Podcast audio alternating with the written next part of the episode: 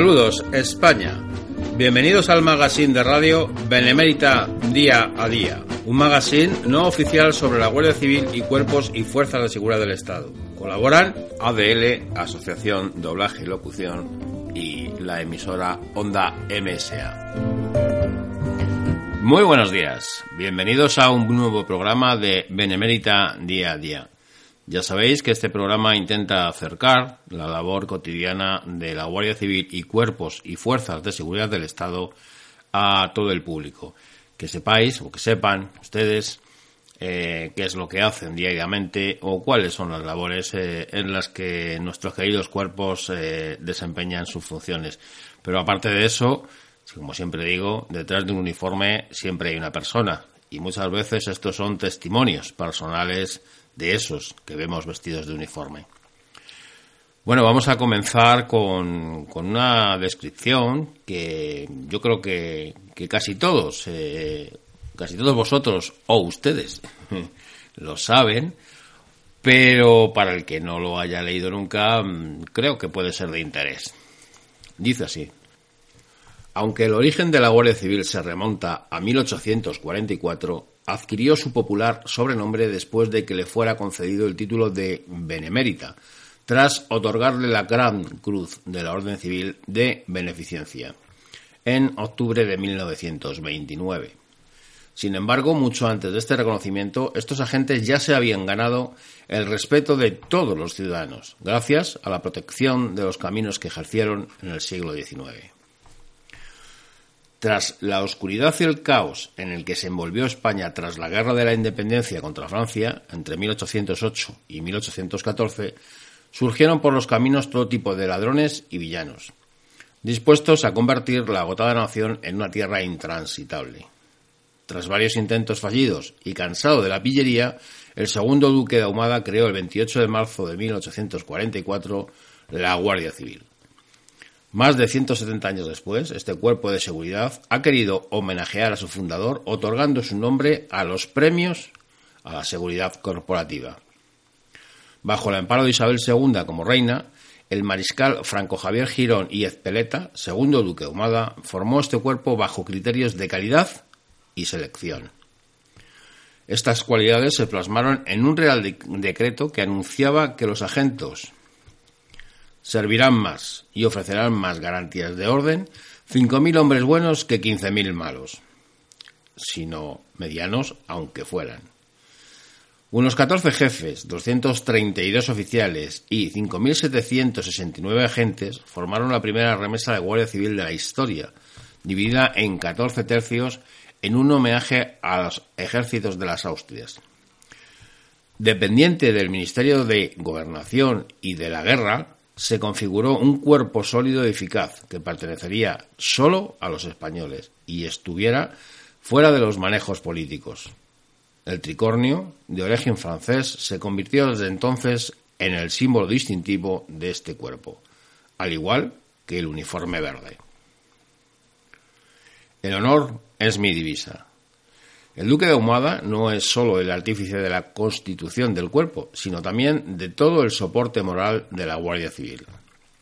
El 20 de diciembre de 1845 crea la cartilla del Guardia Civil, un código moral para los agentes. Esta capacidad de servicio y sacrificio se cristalizó en el lema El honor es mi divisa. La lealtad, el sacrificio, la austeridad, la disciplina, la abnegación y el espíritu benemérito son los principios claves que guían sus actuaciones. El férreo cumplimiento de estos compromisos permitió al cuerpo despejar los caminos y garantizar la seguridad de muchos ciudadanos con un propósito, y era cumplirse hasta nuestros días.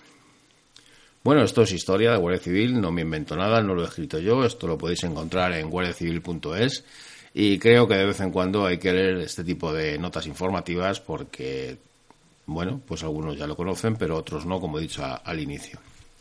Bueno, ahora sí, vamos a dar paso, con todo el respeto del mundo como siempre, eh, y en su honor, a nuestra sección de In Memoriam, donde locutamos, pues por desgracia, el asesinato de alguno de los nuestros. ETA asesina en 1997 al Policía Nacional Modesto Rico Pasarín. El lunes 17 de febrero de 1997, la banda terrorista ETA asesinaba en el barrio bilbaíno de Santuchu al policía nacional Modesto Rico Pasarín. Modesto murió al estallar una bomba colocada en el interior de su coche, bajo el asiento del conductor. Su cuerpo salió despedido y fue a chocar contra un muro de un colegio situado a varios metros de distancia. La imagen del cuerpo del policía destrozado sobre la acera provocó escenas de pánico y conmoción. La explosión se produjo minutos antes de las nueve horas, a pocos metros de ese centro escolar en el que estudiaban 1.800 alumnos, por lo que a esa hora el lugar era muy transitado por escolares. Minutos antes, dos autobuses de estudiantes habían partido de las inmediaciones del lugar del atentado para realizar una excursión. Otro vehículo con escolares debía estacionar en el mismo lugar procedente de un barrio cercano. Varios edificios, entre ellos el colegio, se vieron afectados por la onda expansiva, que provocó la rotura de numerosos cristales en las ventanas. Este atentado tenía una singularidad.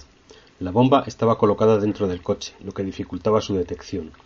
Modesto Rico arrancó su vehículo en un patio que es utilizado como aparcamiento situado junto al portal de su casa, en la Plaza Santiago La Salle. El turismo tan solo se había desplazado unos 25 metros hasta una boca calle que da acceso a la travesía Menéndez y Pelayo cuando, al descender desde la acera a la calzada, la bomba estalló. El sistema de activación de la bomba, que contenía de 3 a 5 kilos de explosivo, estaba formado por una ampolla de mercurio dotada de dos polos. El atentado de Modesto ponía fin a un periodo de 25 meses sin víctimas mortales de ETA en Vizcaya, desde que los terroristas asesinaron en enero de 1995 al policía nacional Rafael Leivia Loro e hirieron gravemente a Domingo Durán Díez, que sobrevivió tetrapléjico hasta marzo de 2003. Pero Modesto era la cuarta víctima mortal de una espiral de violencia que había provocado tres asesinatos fuera de Vizcaya la semana anterior, el del magistrado Rafael Martínez Emperador en Madrid, el del peluquero de la base aérea de Armilla en Granada, Domingo Puente Martín, y el del empresario Pachi Arratibel Fuentes, mediador en el pago del secuestro de Emiliano Revilla, en Tolosa. En el año 2000 fue condenado a el etarra Pedro del Hoyo Fernández, natural de Badajoz y captado por ETA en 1995 a 30 años de prisión por realizar labores de recopilación de información y de vigilancia sobre la víctima, lo que permitió que otros miembros de la banda pudieran colocar la bomba en el coche de Modesto. Modesto Rico Pasarín era natural de Baracaldo, Vizcaya, y llevaba varios años residiendo en Santucho. Tenía 33 años y se había casado muy poco tiempo antes de su asesinato. No tenía hijos. Su mujer tuvo que ser trasladada al hospital de Basurto cuando supo que había pasado víctima de un ataque de nervios. Modesto ingresó en el Cuerpo Nacional de Policía en 1989 y fue destinado a la Jefatura Superior de Policía de Bilbao. El momento de su asesinato desarrollaba su trabajo en la Audiencia Provincial de Vizcaya. Como siempre, otra barbarie más, otra ignominia más. Nosotros intentamos siempre homenajear a los familiares de la persona asesinada con todas sus letras y siempre manteniéndonos en el lado de la línea del respeto, sin, sin jamás pasar al otro lado de esa línea donde puede encontrarse el morbo. Nosotros respetamos y nos acordamos y tenemos presente tanto a los asesinados como a los familiares de. Bueno, vamos a, locutar otra cosita que yo creo que también puede ser de interés. En esta ocasión hablamos de animales. Para ser más exactos, hablamos del el servicio cinológico. El servicio cinológico eh, es el órgano encargado de la utilización del perro policía en la Guardia Civil. La primera vez que la Guardia Civil es autorizada para la utilización del perro policía es en el año 1948, aunque el empleo del perro se utilizaba con anterioridad a este año para ayudar a los hombres en sus misiones policiales y de vigilancia.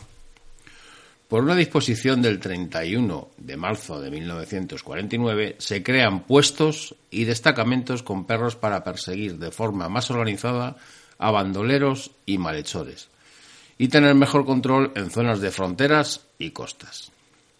La orden ministerial del 19 de abril de 1951 crea la Escuela de Adiestramiento de Perros Policía de la Guardia Civil y queda ubicada desde esa fecha en El Pardo, Madrid, siendo el primer centro de adiestramiento de perros policías que dispuso España, derivándose de él el resto de escuelas policiales y ejército.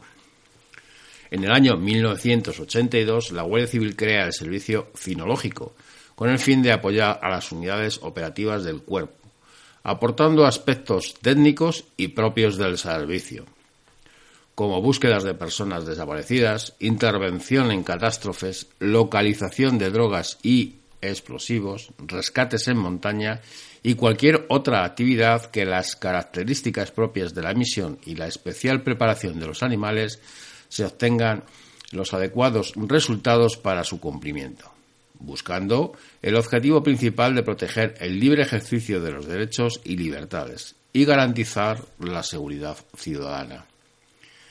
El centro de adiestramiento de perros está em, en el Pardo, en Madrid. Y los, los cursos se, se imparten, em, o los cursos que se imparten en el centro son los siguientes. Perros de seguridad y rescate, con subespecialidades de seguridad y protección a las personas y edificios, búsqueda de personas sepultadas por avalanchas de nieve, búsqueda de personas sepultadas en catástrofes naturales como terremotos, inundaciones, derrumbamiento de edificios, etc. Búsqueda de personas en grandes áreas o espacios abiertos. Y perros detectores de explosivos. Luego hay otra modalidad que es perros detectores de drogas con subespecialidades. Y estas son las siguientes. Perros detectores de alimentos de riesgo, Em, está en fase, em, bueno, pues experimental, pero con muy buenos resultados. Perros identificadores de personas, también experimental. Y perros pasivos detectores de drogas. Estos los tenemos muy claritos, eh, los vemos todos. Las características de los perros eh, son las siguientes. Para su adquisición se exige una edad de 15 meses aproximadamente. Buena estética, tener perfecta condición músculo-esquelética y aplomos correctos. Y tener un carácter equilibrado. Además deben superar unas pruebas técnicas de actitud para su adiestramiento, basadas en instinto de cobro, sentido de posesión de objetos y valor ante la amenaza de un extraño, así como un completo examen veterinario de salud.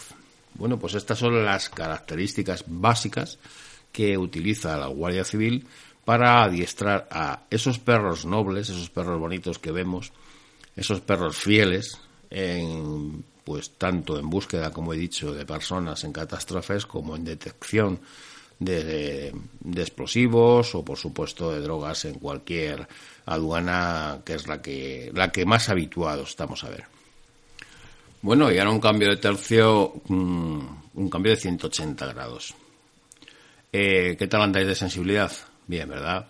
Vamos a escuchar a nuestra querida Gemma Cepeda en colaboración con Antonio y en su sección habitual, Miradas y Poemas por Gemma Cepeda.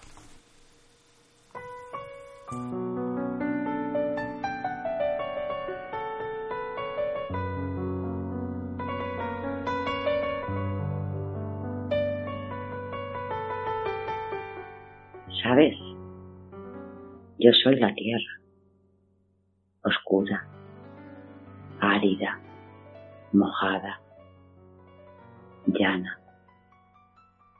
Me acuesto en una línea recta sin fin. Camino paralela al sol. Soy un fértil manantial de promesas. En mí se moldea la existencia. Si me labras con amor, me arrullas con cariño. No levantas mis celos y me engalanas con afables semillas. Seré tu amante más fiel. De mi seno emergen hombres en busca de ansiada libertad. Aquellos hombres que un día les desfraude. Más culpa mía no fue sino de mi aliado el cielo, que en mí su furia descargó. A veces, solo a veces envidia al cielo, porque sé que su furia es tristeza, son los sueños rotos de sus nubes blancas, los que caen sobre mí. Son sus lluvias las que riegan mis flores, las que calman mi sequía. Mis surcos huelen a versos, sonetos, a la palabra del alma errante, buscando en mí su aposento. Son tus pies caminantes los que dejan huella en mí. Trinos de pájaros te acompañan. Los lirios pícaramente te seducen. Si perforas mi interior, encontrarás el libro que nunca se ha leído. Me quema el sol abrasador, me tumba el viento huracanado. Las estrellas se recuestan entre mis dobleces, la luna se refleja en mis frutos. En esos frutos escriben las callosas manos del poeta, que desde el alba hasta el ocaso, sin una porción de queja me trabaja, legándome con sus lágrimas, mendigando pena, semblante triste mirando al cielo, suspirando esperanza. Poeta de la tierra, no te arrepientas de tus faenas, unas son recompensadas, otras son pisoteadas. Sonríe al mundo. Tú haces lo que sientes.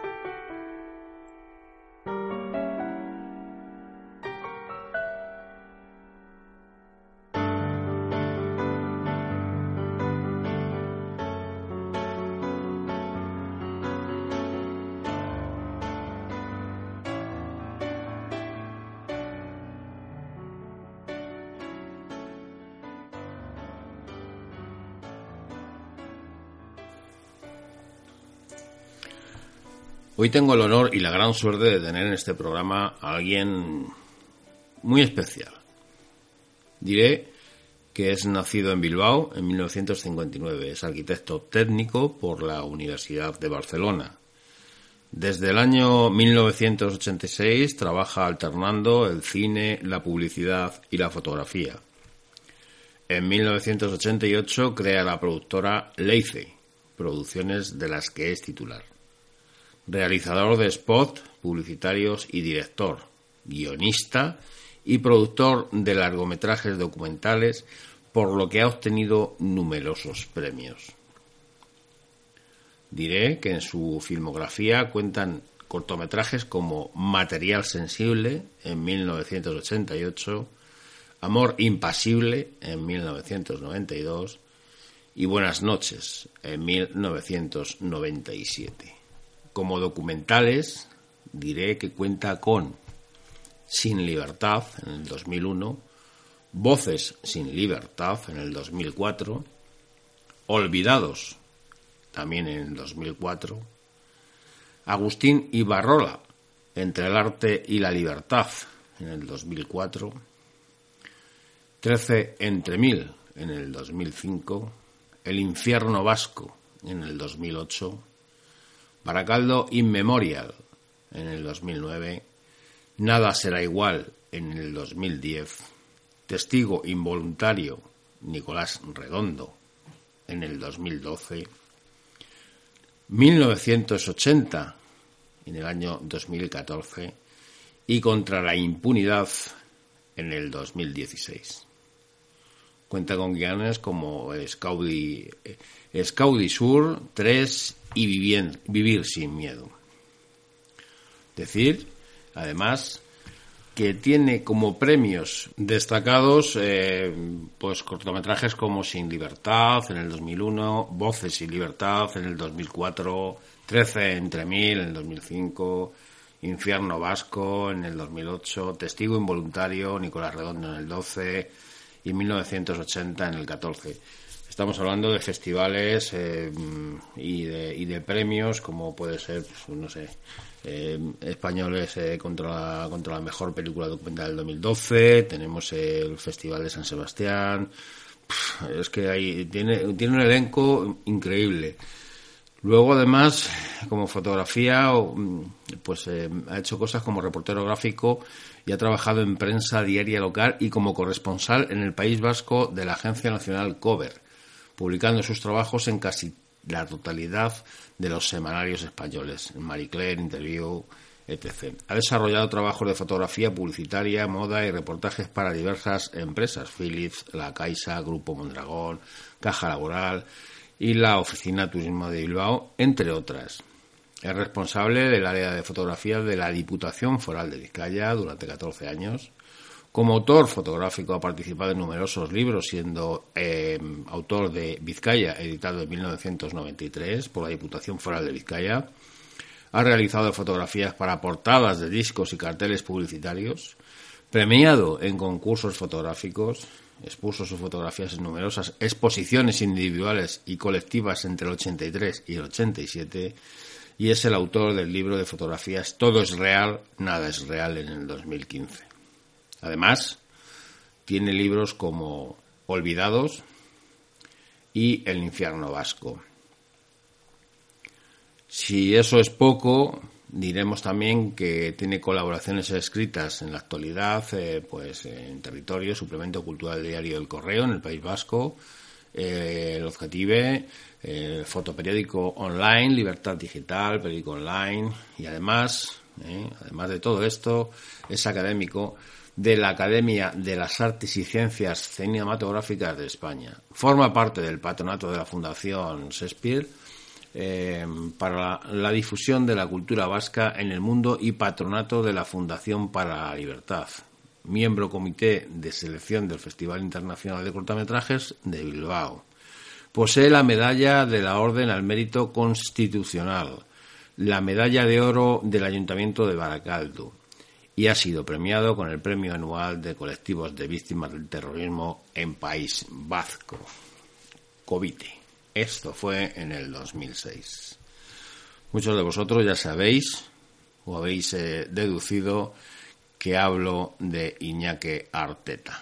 Iñaki Arteta, director de cine, guionista y fotógrafo español. Bueno, lo primero que quiero hacer es agradecer a Iñaki Arteta que esté al otro lado del teléfono y nos eh, conceda unos minutos para, para, hablar de algo que, a mí siempre me, inquieta muchísimo. Muy buenos eh, días, Iñaki. Hola, buenos días. Oye, he leído un poco, como habrás escuchado, pues toda tu biografía, tu filmografía, pues en todo lo que todo lo que haces y además lo haces casi todo bien. Evidentemente siempre sale lo bueno y lo malo parece que se queda un poquito atrás y me imagino que algún fracasillo también habrás tenido. Pero por suerte, ¿no? Porque son los que te enseñan al final. Sí, claro que sí.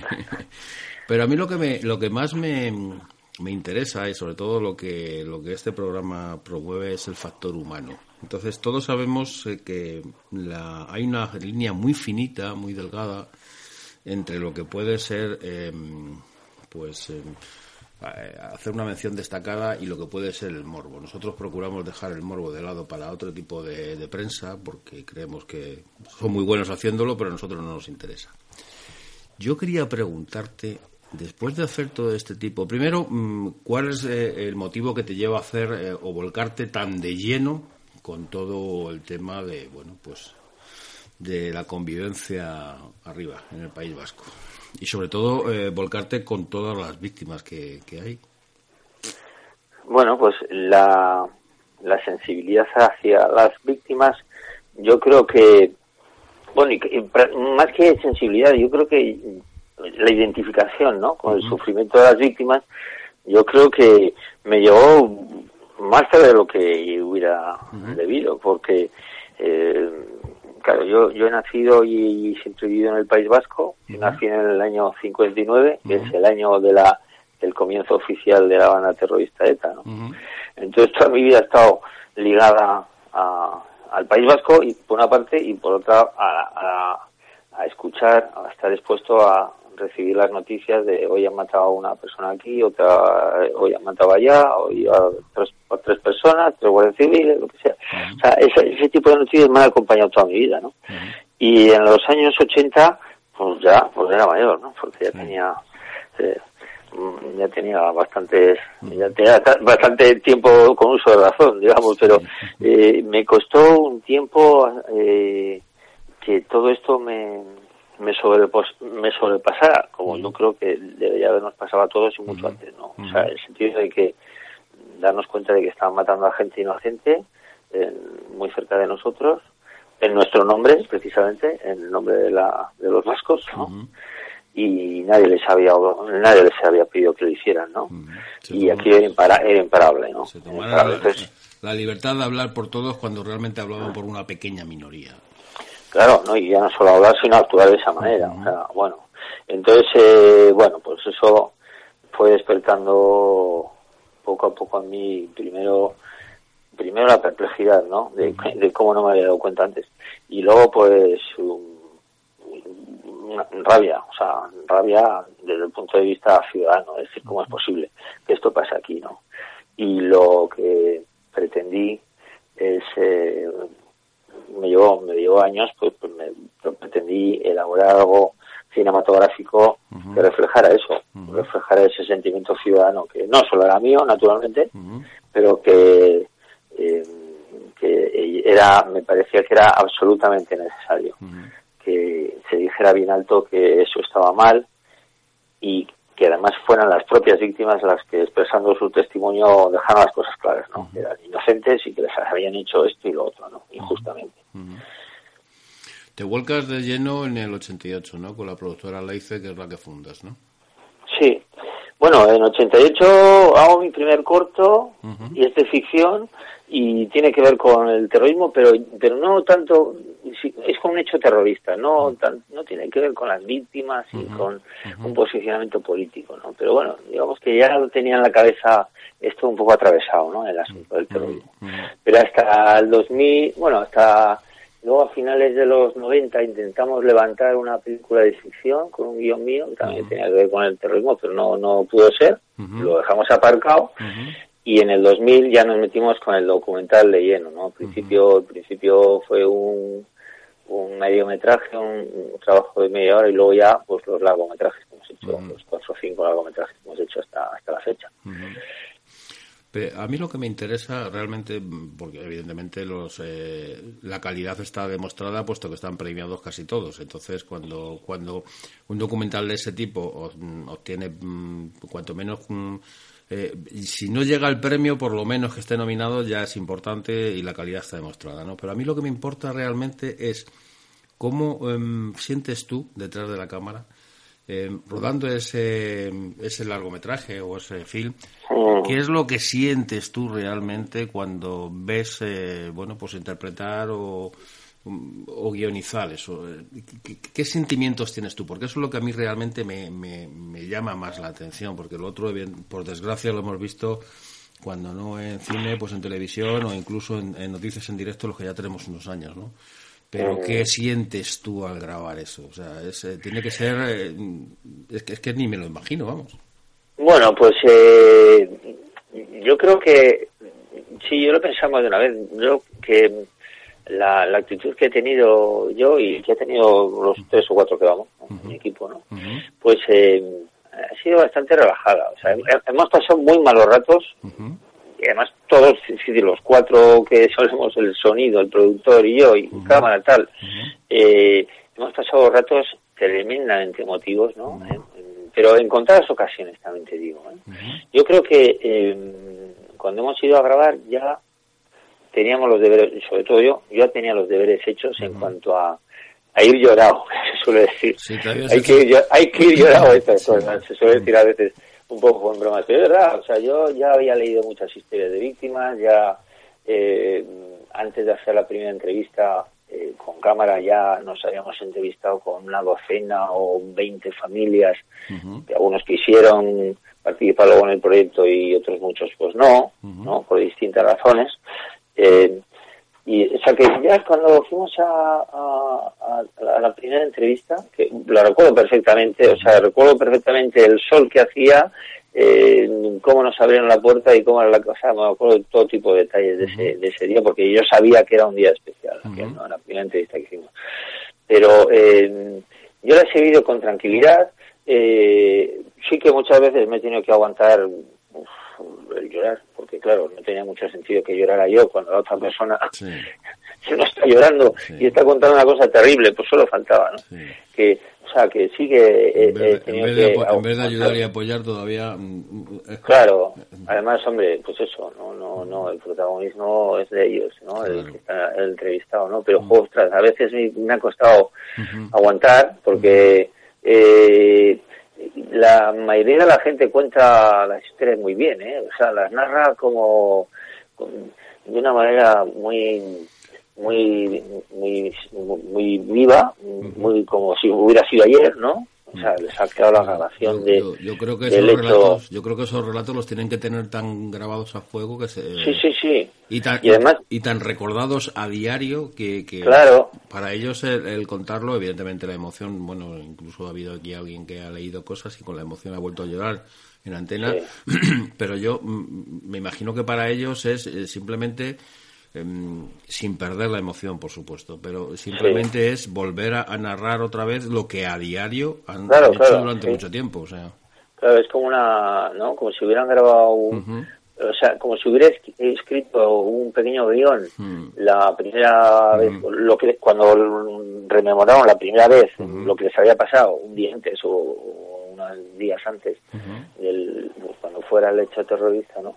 Y esa narración es la tienen eso, como grabada a fuego. Y a mí me ha pasado entrevistar a una persona y, y, volverla a entrevistar al de 10 años y contarme casi exactamente igual, casi exactamente igual, cantidad de detalles. O sea, que es verdad que lo tienen grabado, pues, eh, pues precisamente por lo que comentas, es decir, lo han vivido cada día, esas cosas no te las puedes quitar de la cabeza. Entonces sí que, eh, y ya te, te decía antes que lo narran muy bien y yo creo que se entiende, la mayoría de las personas lo, lo explican muy bien. Nosotros cuando entrevistamos procuramos que, como no hay voz en off en nuestras películas, pues que se entienda todo a través de, la propia voz del entrevistado. Y, sí, yo, creo, que, yo creo que la, la, naturalidad de tus eh, de tus cortos y de tus films son precisamente un arma un arma fuerte en me refiero que no, que no está todo, sino que es la propia voz de, la persona, ¿no? Yo creo que es, un, es algo Sí, lo, lo, lo, dijimos en la primera película y así, así, nos pareció bien. Nos pareció que queda más limpio y, que queda más auténtico. Más real, claro. La, la, la naturalidad yo creo que también depende de pues la técnica de entrevista que puedas utilizar o el ambiente que, que crees con el entrevistado y tal, ¿no? Mm. Pero eh, yo creo que lo importante de las de mis películas sí que es que, da la impresión de que da la impresión grande de que lo que se está oyendo es absolutamente real mm. y no está conducido ni por el odio ni por eh, el resentimiento, ¿no? Son casi yo creo que todas las testimonios que hemos puesto en las películas destilan mucha humanidad y, incluso paz, fíjate, ¿no? Está hablando de, que han matado a mi padre, a mi hijo, a mi marido, no sé qué, pero transmiten bastante serenidad. Yo creo que también es importante, ¿no? Que este tipo de relatos se cuenten en, ese tono, Sí, además yo creo que cuando le ofreces a una persona, y yo lo estoy viviendo aquí en este programa, cuando le ofreces a una persona la posibilidad de poder contar algo que le ha ocurrido a él. Ya no, ya no hablo de, un atentado, que también ha habido gente que ha, que ha hablado de, Bueno, pues hace poco estuvo aquí uno de los eh, que sufrieron atentado de Zaragoza. Pero eh, ya no es solo eso, sino que les ofreces y ellos mismos eh, se dan cuenta de que precisamente lo que, lo que tienen es un instrumento que les va a permitir desahogarse, además desahogarse porque saben que les van a escuchar, o en este caso a ti les van a ver mucha gente, y, necesitan contar su historia y desahogarse y porque son personas ¿eh? son que, aquí muchas veces digo que es que detrás de cualquier uniforme siempre hay siempre hay una persona uniforme o un traje en un momento dado si es una persona civil una persona representativa de algún organismo pero siempre es una persona y tiene sentimientos y familia y que se los eh, ha aniquilado como si fuesen soldaditos de plomo que te tiro con la bala y vas al suelo y ya está, y no pasa nada, y pongo que pongan otro. Y, realmente no es así, son personas que tienen su vivencia, sus sentimientos y sobre todo sus familias, que son los que se van a quedar dañados y dolidos para, para el resto de, su vida. Oye, Iñaki, ¿te has sentido alguna vez amenazado eh, haciendo este tipo de trabajo?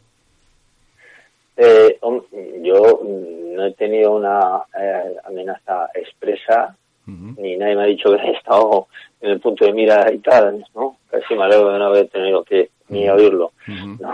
Bueno, claro, naturalmente me alegro. Pero sí, yo sabía, yo sabía que desde que empecé a hacer la primera entrevista eh, explicando la película y lo que me, y respondiendo a lo que me preguntaban, que más allá de la película tenía que ver con la situación política o de, de, rechazo al terrorismo y todo eso. Desde la primera entrevista que hice en el 2000, en el año 2000, yo sabía que cada vez que abría la boca disminuía mi seguridad. Eso tenía esa sensación.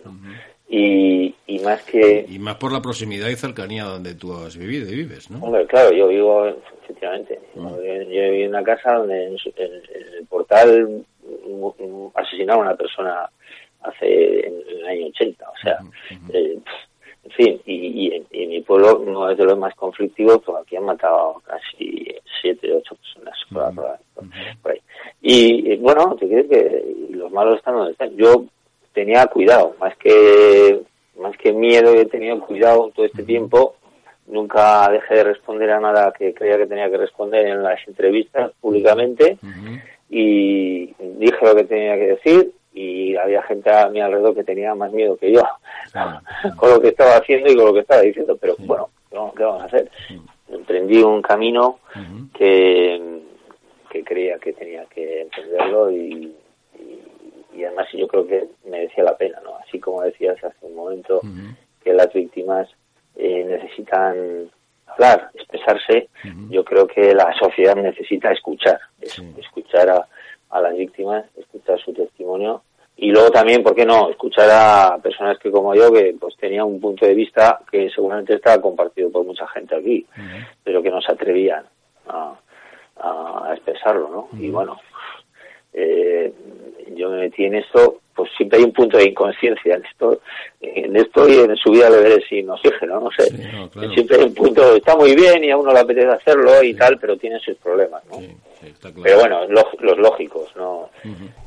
Bueno, Iñaki, yo quería preguntarte mm, por, eh, por un documental hecho denuncia, porque me parece que es así, que, que, que has tratado de hacer una denuncia pública sobre, vamos, sobre el tema. Y el, está claro que ya sabes de qué te estoy hablando. Estoy hablando del fin eh, contra la impunidad. Es realmente una denuncia pública, ¿no? Sí, sí, es una, es una denuncia, es una, una llamada de atención, ¿no? Porque en la película eh, hablamos de unos cuantos casos que han quedado sin resolver, pero en la actualidad hay más de 300 casos de asesinatos de ETA que han quedado sin conocerse el autor material y tal, y entonces, bueno, pues eso yo creo que puesto al día de hoy que no existe la actividad terrorista de ETA, yo creo que es algo a tener en cuenta, es decir, vale, no hay terrorismo, pero bueno, ¿cómo están las cosas? ¿Cómo está la, cómo ha quedado la justicia para las víctimas? Y la sociedad tiene que estar atento a esto, es decir, no, no puede dar carpetazo al asunto inmediatamente porque no hay actividad terrorista y dejar las cosas en el aire como las como, como están para las víctimas. Es que es que yo creo que es muy duro pensar que, que estos eh, parte de estos asesinos todavía están en sus pueblos, en sus sofás, en sus sillones, en sus caseríos y, y encima con muchos, eh, si no más privilegios, eh, más reconocidos por bueno pues por haber luchado por algo que ellos llamaban idealismo, ¿no? Mientras que los demás parece que hemos sido las víctimas reales. O sea, parece que somos los que vamos atacando a los demás. Sí, sí, no. cuando aquí se dice muchas veces que, hay que trabajar por la convivencia y, y tal, y bueno, pues ellos no tienen ningún, ellos no tienen ningún problema de convivencia. Ellos han llegado a sus pueblos, les han recibido bien, enseguida les buscan trabajo y, y además su brazo político pues mandan a algunos ayuntamientos, en otros también tienen el concejal, en fin, están, están integrados absolutamente, no, tienen problemas de, reintegración. Son, trabajos con cierto privilegio, porque mientras que tú a ti te toca doblar el lomo o complicarte la vida a ver de qué manera puedo llegar a fin de mes, esta gente sale y, entra a piñón fijo y a un trabajo no demasiado eh, vamos, no tienen que sudar demasiado la camiseta, vamos. Sí, en general es que el trato que ha, recibido, la atención que, llevan recibiendo desde, hace ya muchos años los presos terroristas, ¿no? eh, que si se les acerca, que si no se acerca, sin medidas de gracia, que si darles otra oportunidad, que si la vía en Anclares, que si la otra y tal. Bueno, siempre hay, siempre hay eh, iniciativas en marcha para facilitar la, la vida, cosa que, y para facilitar la, la integración en la sociedad que, ya te digo, no es necesaria para ellos porque viven de maravilla en, en su entorno y tal. Entonces, claro, eh, y ahora salen de la cárcel y, tienen la vida más o menos. O sea, hay atenciones, y ya no solo de su brazo político, sino institucionales de, de, los de la autonomía vasca que bueno están pendientes de que esa gente pues bueno no no, no tenga problemas después de salir de la cárcel y, por contra pues miremos cómo viven las víctimas no las víctimas que decidieron seguir viviendo en el País Vasco porque muy bien pues en con un vacío a su alrededor aún, aún hoy en día. ¿no?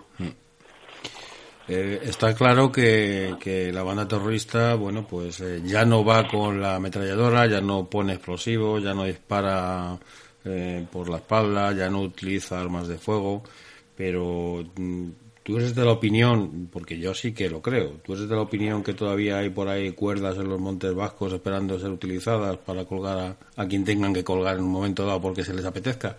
Vamos, es una metáfora, es una metáfora, me refiero. Sí, sí, sí, sí. Hombre, yo creo que, eh, yo más bien creo que si hubieran podido, no, hubieran matado más. Bueno, de hecho, muchas veces lo intentaron y no lo consiguieron, ¿no? y, y, verdaderas, verdaderos planes macabros tuvieron en su momento que fallaron, ¿no? Pero ahora mismo yo creo que ahora mismo no les conviene precisamente por lo que, parte de lo que te estaba contando ahora. ¿no? Es decir, no, no les conviene porque pueden vivir tranquilamente, tienen cierto poder, se les, eh, se les recibe bien en la ETV, en los medios, incluso en la sexta o en esas televisiones que les hacen entrevistas, todos muy serios, escuchando lo que dicen tal, ¿no? Eso casi dan mensajes de, autoayuda, de autoayuda, ¿no? Dan mensajes, lecciones de democracia y entonces yo creo que viven bien como para molestarse en ensuciarse las manos ahora mismo, ¿no? O sea, es una cuestión de, de conveniencia, sin más.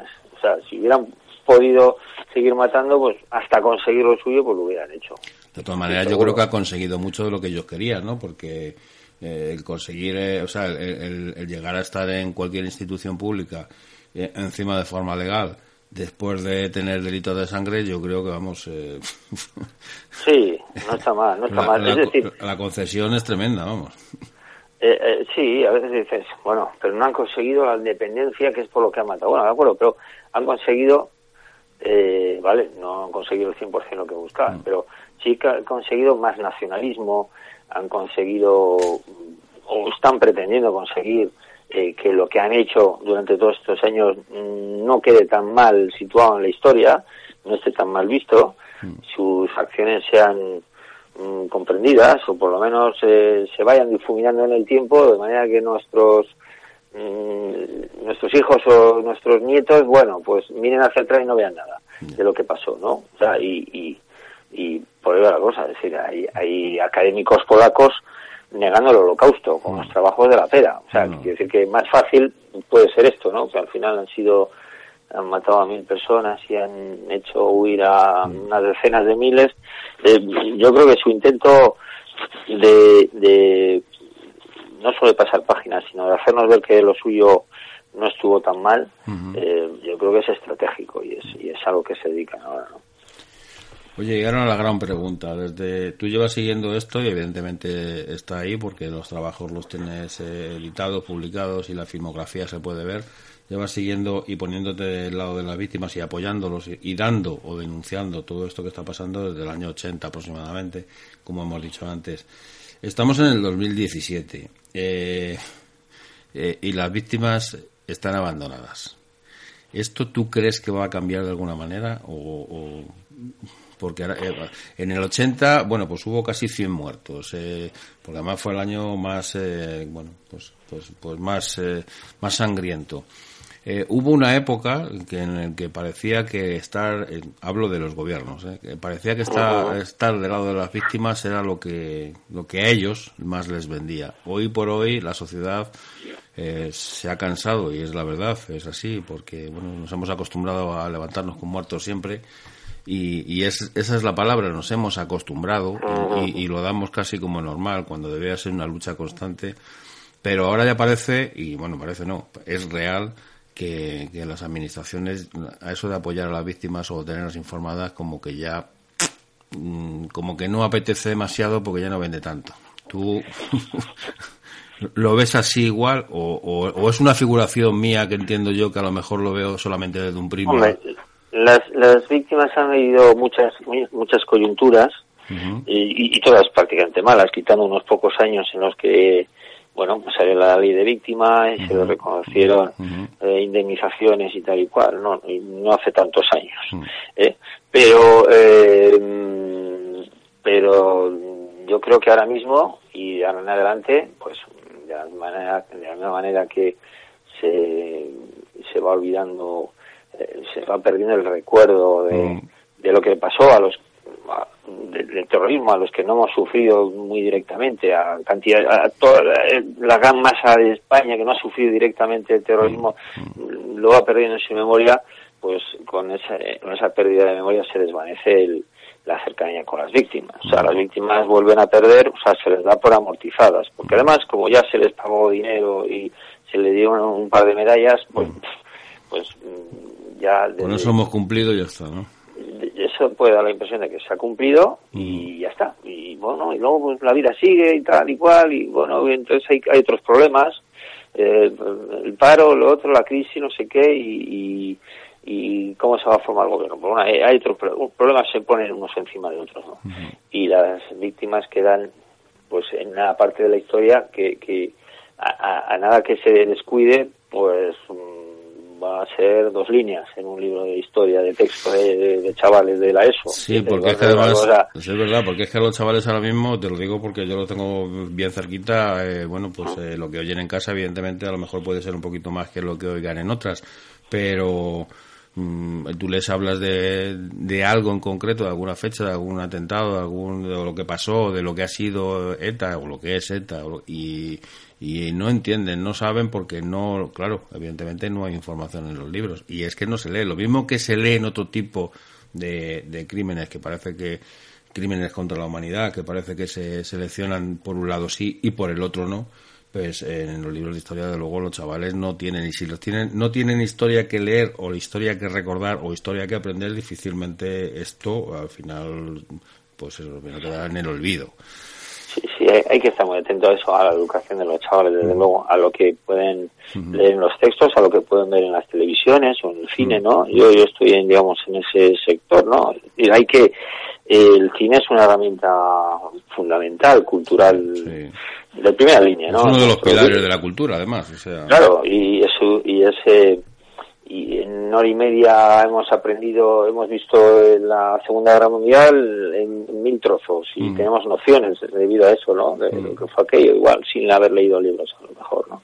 Entonces, eh, no hay que descuidar, yo creo que la, la batalla que quedaba es la, la batalla cultural, la mm. batalla cultural, es decir, de poner las cosas en su sitio para que las vean eh, las próximas generaciones, para que los que lo hemos vivido lo tengamos más o menos presente. no tanto, no hay que acordarse, es que yo no me acuerdo el nombre de la víctima, aquella que murió en... Eso no, menos. Eso, no tanto eso, sino eh, transmitir muy bien, perfectamente a las nuevas generaciones que el terrorismo no es bueno, que no tuvo su no tuvo su, su razón de ser, ¿eh? Que se luchó con, con, todas las fuerzas o con igual menos de las que se debe usar, ¿eh? si hay que ser autocrítico, es autocrítico, y que las víctimas fueran todas inocentes. ¿eh? Eso es lo que eso es lo que debe quedar. no, no la sensación de que, bueno, el terrorismo, bueno, depende en qué circunstancias se puede utilizar, porque tal, porque contra Franco, porque luego, bueno, pues el GAL y no sé qué, ¿no? Que es lo que aquí en Euskadi se está transmitiendo a los chavales un día sí y otro no, y además a través de la televisión, Entonces, es esa, esa, esa falta de rotundidad a la hora de observar el terrorismo es lo que es absolutamente peligroso, ¿no? Mm. Peligroso.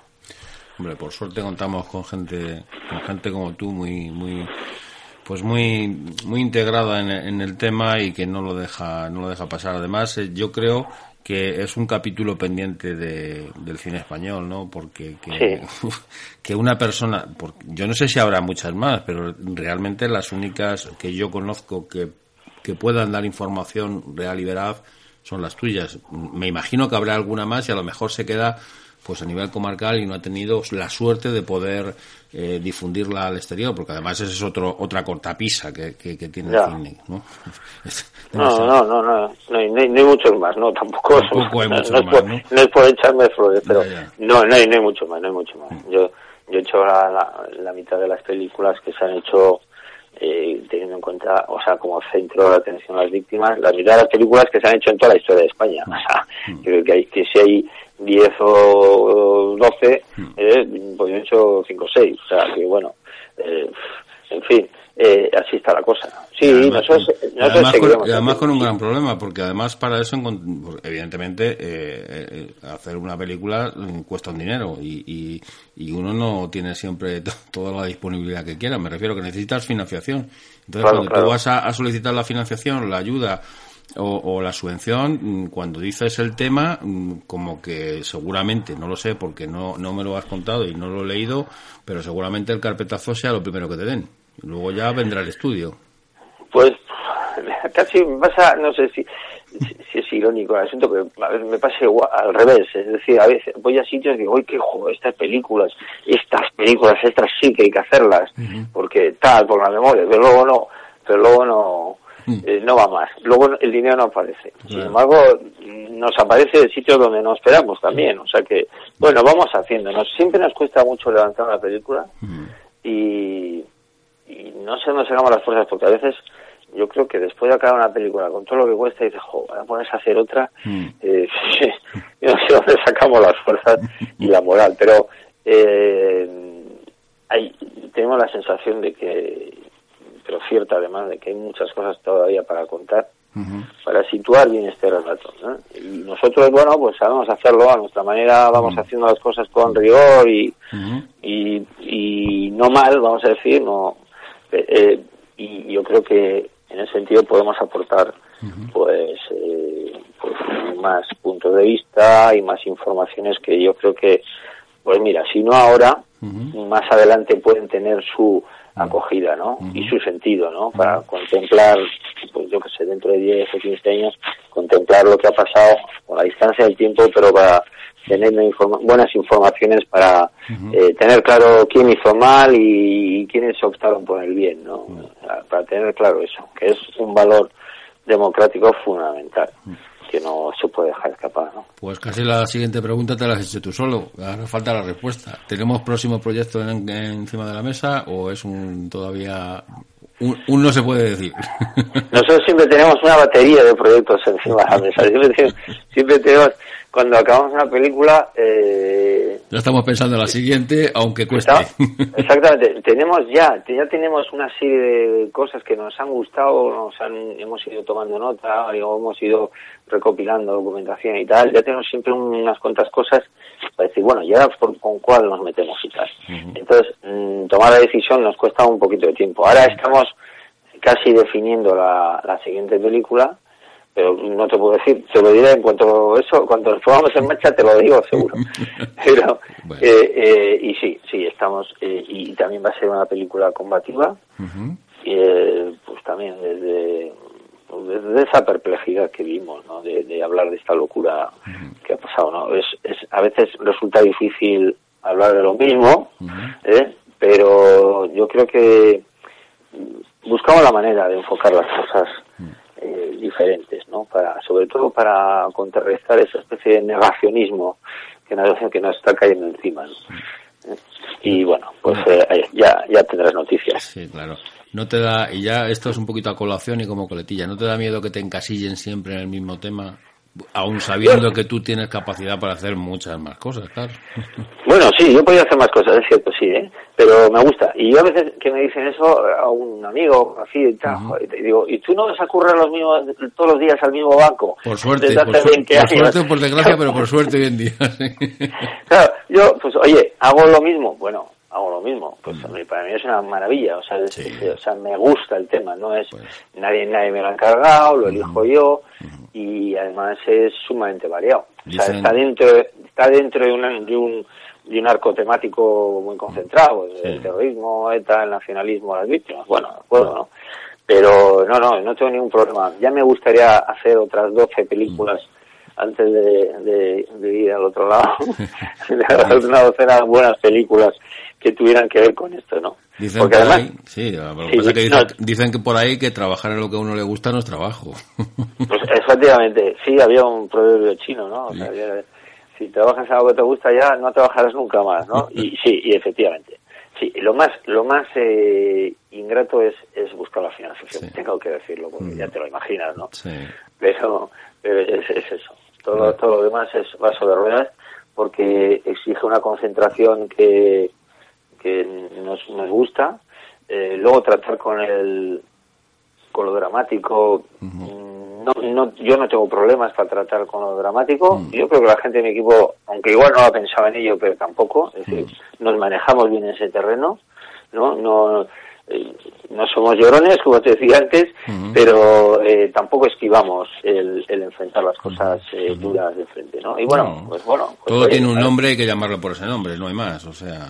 Sí, y luego la actitud también, ¿no? La actitud de, de, bueno, de acercarse a, Ah, pues eso, nos hemos acercado, nos contaba un poco antes, ¿no? A, alguien que se la, la matado hace seis años o ocho años a un, familiar que todavía no, está en una nube y, ala, pues cuéntenos usted, señora, esto y. Bueno, pues hay que manejarse en eso y, y eso no nos ha echado nunca para atrás. ¿eh?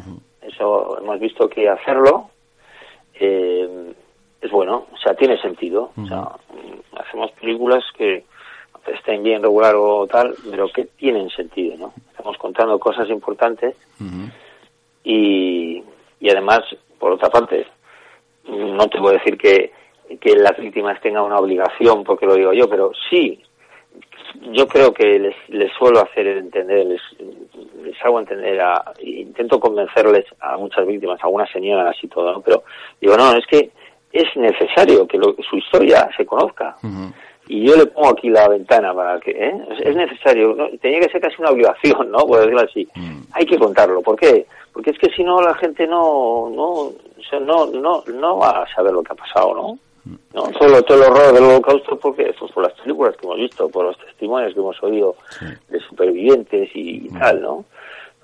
Y entonces bueno pues eh, ahí nos movemos o sea que y seguiremos haciendo cosas pues en esa casilla, en esa casilla. Yo me alegro, yo me alegro porque lo haces muy bien. Iñaki, muchas gracias, muchas gracias. desearte lo mejor siempre, ha sido un placer agradecerte de nuevo que sé que andas siempre justito de tiempo. Eh, estamos hablando con una persona pues emblemática de, nuestro cine y, de nuevo agradecerte el tiempo. Así que pues muchas gracias a ti por la oportunidad de charlar tan mm. agradablemente. un abrazo Iñaki. Un abrazo que vaya. Chao, gracias, adiós. Ha sido un verdadero placer y un verdadero honor tener al otro lado del teléfono a Iñaki Arteta con todo lo que ello representa. Es el cineasta español por excelencia, por no decir único, que se ocupa de, mm, de, dar a las víctimas ese escaparate donde poder, eh, bueno, pues contar su historia, ¿no? Como hemos dicho en la entrevista. Bueno, y en otro orden de cosas, decir que el director general, José Manuel Holgado, va a clausurar hoy el proyecto de innovación tecnológica liderado por la Guardia Civil denominado Closelle, cuyo objetivo es la vigilancia y control de las fronteras en el entorno marítimo. Será sobre las doce y media o una aproximadamente, o sea, dentro de un ratito, si no ha pasado ya, y bueno, pues es en el lugar es mm, pues donde está celebrándose, que es en el Palacio de Buenavista y es en la sede del Museo Picasso en la calle San Agustín número 8 en Málaga. Pues hasta aquí este intenso programa de Benemérita día a día, hoy con un invitado de excepción, eh, una persona que abandera muchas, muchas cosas y, y como digo ha sido un placer. Bueno, despedirme de todos eh, vosotros, desear que la próxima semana estéis ahí escuchándonos y recordar que esto es un programa de personas civiles con la única intención de acercar toda la labor que ha hecho y que hace nuestra querida Guardia Civil a la ciudadanía. Sin más, me despido, un fuerte abrazo y nos escuchamos la próxima semana. Adiós.